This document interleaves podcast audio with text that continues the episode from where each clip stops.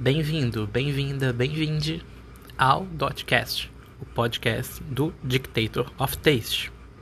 Meu nome é Rodrigo Santiago, eu sou consultor de imagem e estilo, é, relações públicas e também produtor de eventos. Aqui no Dotcast a gente fala um pouco sobre a semana, discute sobre quais uh, os assuntos que foram abordados no nosso perfil no Instagram e acaba explorando um pouco mais essas vertentes de conteúdo para deixar essa comunicação um pouco mais densa e mais completa, né? Essa semana a gente fez uma análise de uma personagem, isso é um, uma das coisas que a gente faz, né? Recorrentemente, a gente analisa o estilo de um ícone de estilo ou de um personagem. Dessa vez, a gente está falando da Donna Paulsen, de Suits, que já tinham me pedido sobre ela quando a gente tinha feito lá atrás a de Blair Waldorf de Gossip Girl, porque ela tem um estilo que chama muita atenção na série, né? Ela sempre foi super elegante, chique, uma postura muito muito poderosa assim e passa sempre uma imagem de uma pessoa que está com tudo em ordem na vida. A dona, ela é do estilo tradicional, né?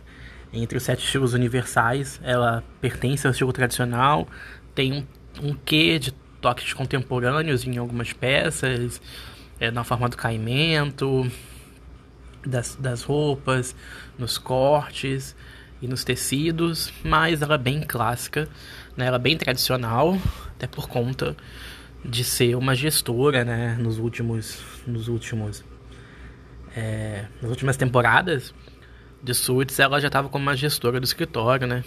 Então, ela sempre se vestiu muito bem, mas é obviamente ela foi subindo de cargo e foi também melhorando ainda mais a aparência e se colocando de uma maneira estrategicamente muito forte, né, e muito acima das pessoas. E ela acabou utilizando a moda e seu estilo pessoal para ajudar. É... Ela tem essa firmeza né, no fazer, no entregar, e isso você consegue enxergar como ela se veste, né? Ela utiliza cores mais sóbrias, cores frias. Os seus vestidos são estruturados e feitos de materiais rígidos né, que desenha o seu corpo mostrando um, um caimento incrível. É, são peças de qualidade, é nítido, a gente percebe. E aí, de vez em quando, ela sai um pouco desse do que do que está acontecendo, né, do que as pessoas estão acostumadas a ver. Ela de repente usa um vestido com uns recortes a laser. É, ela joga uma cor diferente, como um lilás, só para dar um fôlego na aparência. Mas ela é muito consistente na imagem que ela projeta e também muito consistente no estilo próprio. E até uma coisa que eu identifiquei, até o corte de cabelo muda pouquíssimo durante essas durante as temporadas de surto, sabe? É, é até bem estranho isso, né? Porque normalmente uma mulher assim em sete anos, né, vamos falar assim, muda bastante, né, os, o corte, é porque cansa, quer mudar um pouco, quer modernizar. Aí às vezes corta o cabelo curto, às vezes deixa o cabelo longo. Ela não, ela manteve esse cabelo longo durante todo. Durante todo. Durante todo, todas as temporadas de Suits. E ela dava levemente algumas coisas de botar para trás, de botar para frente, um pouco mais escovado, um pouco mais com babyliss, mas na verdade ele sempre foi um cabelo liso. É, e esse ruivo dela, né, que é muito uma assinatura desse poder, né, dessa diferenciação. Eu acredito que eu acho que, na verdade, a parte mais diferente dela mesmo nesse sentido é esse cabelo bem cuidado, ruivo, que chama atenção por onde ela passa. E então assim, é uma pessoa que se carrega completamente do estilo tradicional, né? Ela se enquadra totalmente no estilo tradicional e acaba optando por estar sempre com peças boas, de qualidade, de alto nível, para não errar, sabe assim? Para não ousar e de repente sair de um dress code ou do que é esperado que ela projete na, né, na sua imagem, de acordo com, a posição que ela tem, de acordo com o perfil do que ela faz, com o estilo de trabalho, do lugar, né? Hoje até existem escritórios de advocacia que são mais cool, né? Que são mais moderninhos e permitem um, um dress code mais leve, mas no caso deles é bem nítido que tem ali uma coisa bem estrita quanto à expectativa do que o colaborador, do que o funcionário, do que o sócio deva usar, é, porque obviamente isso reflete na imagem do escritório. Então eu acho que é bem legal da gente falar sobre ela, porque tem muitas pessoas que trabalham nesse mesmo ramo e tem essa dúvida de como se posicionar, de como, de como, como se vestir, e ela é um ótimo exemplo disso. É... Essas cores frias dela, né? E aí de vez em quando ela tem um corte assimétrico, quando uma peça ou outra, que dá um ar mais contemporâneo. Mas para mim, o que chama muita atenção é realmente como a roupa cai bem sabe? Realmente você vê que é uma pessoa que se preocupa com a aparência, né? E que entende que isso gera contrato, gera confiança e ela tá projetando uma imagem forte. Acho que basicamente é isso pra gente falar da dona. Realmente é uma mulher inspiradora que a gente pode é, ter aí no nosso, no nosso radar, né? Eu acho que é importante a gente ter esses exemplos do que funciona e se inspirar nessas pessoas se você se adequar a esse estilo. É, essa semana também a gente falou um pouco sobre a questão do. do numa, categoria nossa que é para inspirar, né?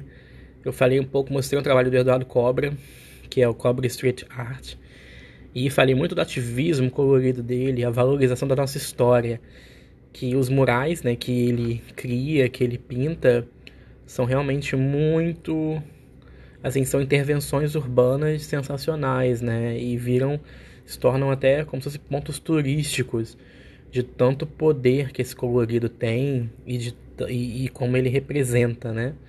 A nossa história. Então, lá no Instagram do O Dictator of Taste tem vários trabalhos dele. Tem imagem do Pelé, imagem do Cristo Redentor, né, imagem até da vacina do Covid, do, do Cristo Redentor junto com junto com a Estátua da Liberdade, uma intervenção que ele fez uma bailarina numa, numa mala Louis Vuitton. Então, assim, é super legal a gente mostrar isso. Tem até uma, um, uma lateral que tem o Senna e outra no Einstein também. É uma pessoa que eu acho que tem que ficar no nosso radar aí, porque ele trabalha de uma forma muito interessante e é realmente uma inspiração. No Categories essa semana a gente falou de clutches, também foi um tema pedido por uma seguidora e tinha tudo a ver com essa semana. Eu falei, a hora agora de fazer isso. É aquela nossa pesquisa que a gente faz junto da Farfetch Brasil, né, com marcas de moda de altíssimo luxo. E aí nessa seleção que eu fiz tem da da Yves Saint Laurent, da Bottega Veneta, da Ferragamo, da Stella McCartney, da Chloé, da Balenciaga, da Moschino, da Jimmy Choo, do, da Fendi, da Dolce Gabbana, são todas vendidas pela Farfetch Brasil. É, já estão com valores, né? a gente sempre gosta de colocar os valores, por ser uma coisa aspiracional, né? E da pessoa ver quanto que custa mais ou menos, mas obviamente como a gente trabalha, né? A Farfetch trabalha com importação, pode ter alguma variação nos preços quando a pessoa for comprar por conta das taxas de câmbio, né? Então eu sempre gosto de deixar muito claro que os valores que estão lá podem estar sendo alterados, né? Até porque a gente faz uma pesquisa antes, e até quando for até quando vai entrar, às vezes tem uma semana, dez dias mais ou menos, às vezes de diferença, porque a gente antecipa muito nosso conteúdo, então pode ter alguma variação. Um outro tema que também foi pedido, que na verdade não foi pedido por uma seguidora, mas eu estava numa consultoria e uma cliente falou da dificuldade dela usar amarelo, de enxergar possibilidades. Realmente é uma cor bem complexa, muita gente reclama do, de, da, da, dificuldade de, de, combinar o amarelo, de utilizar o amarelo. É, e aí eu fiz uma seleção, assim, realmente de looks masculinos e femininos que podem ser ideias aí para vocês montarem esses looks, né? Montarem suas próprias combinações aí, que podem te ajudar a inspirar. É, o amarelo é uma cor solar, né? Então Realmente ele é uma cor que tem muita energia, né? E às vezes pode até causar uma irritabilidade na pessoa que está enxergando. Então, às vezes, se você não se sente confortável, é bom você é, utilizar um, um, tom de amarelo menos intenso, né? Não tão solar, não tão aberto, não tão quente. Uma opção, por exemplo, seria o mostarda, né? E aí nessa nesse como usar amarelo, eu coloquei uma opção de look monocromático em alfaiataria, feminino, né? Coloquei é, uma combinação masculina entre uma camisa, uma t-shirt é, mais pro mostarda, é, com xadrez, com uma calça xadrez, com xadrezes neutros, que ficou super legal. É, também mostrei tipo um look complementar feminino, né? Que é como se fosse uma blusa, uma saia de botões. É, e aí que ela tem como se fosse um cropped, né? Então ela, ela acaba mostrando um pouco da cintura, acaba mostrando um pouco da pele. Então acaba marcando essa cintura, fica super bonito. Também falei de uma combinação que eu gosto muito, que é o suéter amarelo com calça e camisa de um azul bem vibrante. Para os homens mais ousados, super funciona. É, se você quiser também dar uma um pouco um lado mais fã, né, e mais divertido, mais criativo, um pouco mais fashionista, para um look preto e branco também pode super funcionar como uma terceira peça, como um blazer. Então você utilizar o branco, né, por exemplo, que são todas as cores, né, o preto que é uma ausência de cor, e você combinar isso e utilizar o amarelo como uma peça statement para realmente chamar a atenção do look, funciona bastante, né? É, uma combinação masculina também que é super legal, um suéter de igual a V, né, um tom mostarda com uma calça branca, já vi várias vezes e fica super bonito. É, uma outra opção de alfaiataria feminina, agora utilizando roxo e lilás na combinação, formando uma, formando uma combinação complementar, né, baseado no círculo cromático. E também uma outra opção usando um jeans claro, usando um, um hood, né, usando um moletom amarelo e colocando tênis branco no pé, pode ficar bem interessante. Depois dá uma olhada lá visualmente para vocês entenderem o que eu tô falando.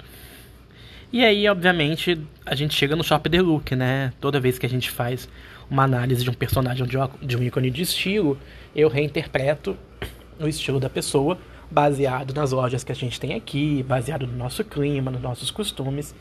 E aí eu montei três looks baseados na dona, né? Com peças da Amaro e da Schutz. Então, um vestido pepum, um vestido tri tricô chevron, é, um vestido também com um estilo de camisaria da Amaro, e aí peguei uns escarpãs bem diferentes para fazer combinações com eles. Inclusive a Amaro até postou esse vestido chevron como uma seleção de uma influenciadora. Eu achei esse vestido um escândalo de lindo pela padronagem dele do tricô, você percebe que é uma coisa muito bem feita. E tem tudo a ver com esse estilo da dona, né? Tem tudo a ver com, com o que ela faz e como ela se mostra. Acho que é uma ótima é, vertente para ficar de olho. E aí eu mostrei pela primeira vez uma das nossas clientes que passou né, pelo processo de consultoria de imagem, que é uma pediatra, que é a Mari Godoy, uma pediatra de BH. E a gente também está cuidando dela na parte de RP, né, como, como agência. A gente criou a identidade visual, trabalha todas as estratégias e tudo mais, faz assessoria de marca para ela. E só que durante esse processo é, até antes dela lançar né, um curso que ela lançou, eu quis que ela passasse pela consultoria de imagem para também ser uma coisa mais assertiva, né, mais completa, que aí ela comunicaria de uma maneira 360, né, não só com as estratégias de comunicação que a gente criou, né, no perfil, no site tudo mais, mas também como ela própria, né? E aí a gente mudou muita coisa. Ela ela se identificou com o estilo com estilo universal, com dois estilos universais, que foram o esportivo natural e o romântico. E aí eu criei uma paleta de cores para ela, de com tons de azul, com, com rosa queimado, com laranja, com verde militar, com mostarda, né, com ocre. E a gente fez umas compras já, já fez a parte do personal shopping. Na verdade, dela tá praticamente pronto. Só falta a gente montar uns outros looks. Mas aí eu mostrei já algumas fotos do que a gente fez junto com o Matheus Montoni, que é um fotógrafo parceiro. E aí aproveitei para já montar ela nos looks completos. Então eu mostrei um, uma opção que a gente fez, um vestido da Richards azul, que é maravilhoso no corpo dela, que a gente fez um truque de styling com um cinto trançado de couro. E aí mostrei também ela junto com o jaleco rosa queimado. Como às vezes é difícil de encontrar uma peça rosa queimado bonito, a gente trouxe esse rosa queimado para os jalecos. E ficou super bonito, super carinhoso, super romântico, bem do jeito que ela é e que tem tudo a ver também com a profissão dela, né? Então a gente saiu do branco óbvio dos jalecos e a gente incorporou jalecos muito incríveis, né? Ela fez uma boa compra de jalecos, pelo menos mais sete opções é, que são muito chiques para usar nos, nos plantões, para usar nos atendimentos, nas consultas e para combinar com as peças, né?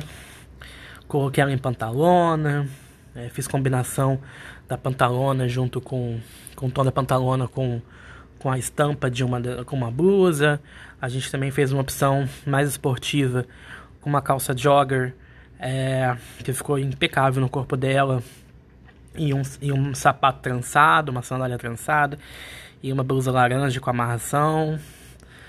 Então a gente mostrou aí algumas possibilidades do que a gente pode fazer é legal, né? Porque veio aplicado, né? A pessoa aplicada naquilo.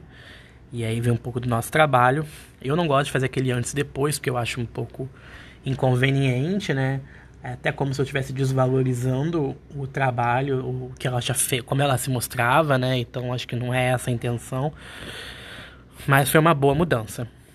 A gente terminou a semana falando da do SJP, que é a a marca da Sarah Jessica Parker, né, que era Carrie Bradshaw de Sex and the City, que é apaixonada por sapatos, e eu contei um pouco dessa história, desse vínculo.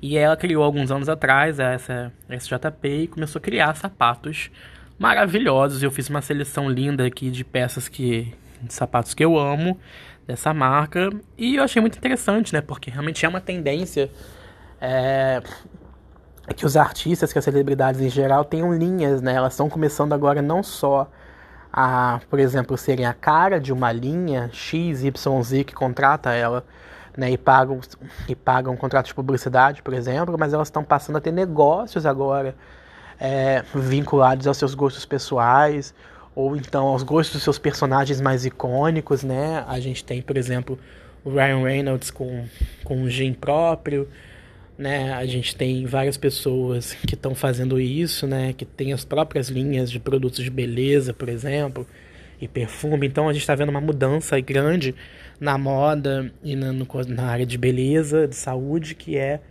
é colocar essas pessoas que já são muito conhecidas, têm uma base muito grande de seguidores, que influenciam absurdamente, para também agora terem seus negócios próprios ou então serem diretores criativos de marca, né? Mas realmente eles querem participar agora do processo. Então eles não vão só, é, é, digamos, cabecear aquilo, né? Eles não vão só dar chancelar aquilo, eles também vão participar do processo para eles chancelarem aquele produto. E eu acho isso sensacional porque é uma forma de diversificação de receita, é uma forma de ver que existem outras possibilidades que a pessoa pode estar fazendo enquanto ela está na mídia, né? Enquanto ela está sendo. É, ela está tendo aquela exposição maior. E eu acho que esse é o futuro mesmo, né? Realmente a gente passar a confiar e passar a comprar de pessoas que a gente admira. E, e aí essa semana agora, em comemoração do Dia da Mulher, a gente deu uma mini class de psicologia das cores. Que foi super legal, as pessoas adoraram, se surpreenderam com tudo. Foi um super dia pra gente tirar dúvidas e apresentar o que, que as cores comunicam, né? Independente do que a gente teve de intenção, né, a utilizar uma peça ou outra, a montar um look, a gente está comunicando alguma coisa. E foi muito legal ver a reação das mulheres de entenderem isso, sabe? Como que realmente faz toda a diferença. Tive só feedbacks positivos. A maioria voltou numa situação de que depois abriu o armário depois da aula e falou, nossa, tudo errado, tô, tudo, tô passando a imagem errada, então isso é muito bom porque a gente está ajudando essas pessoas a terem mais conhecimento e realmente a democratizar esse conhecimento, né? Entender que isso realmente é muito importante, sabe? É, a imagem é tudo, né? Faz parte e tem que ser tão bem cuidado quanto qualquer outra área da sua vida. E esse é o nosso trabalho aqui no Dictator of Taste. Espero que vocês tenham gostado dessa, dessa semana, do episódio dessa semana. Fiquem à vontade para falar comigo pelo o Dictator of Taste no Instagram ou pelo e-mail rodrigo@dictatoroftaste.com.br. Meus contatos estão lá no perfil e nos vemos em breve aí na próxima semana. Muito obrigado, foi um prazer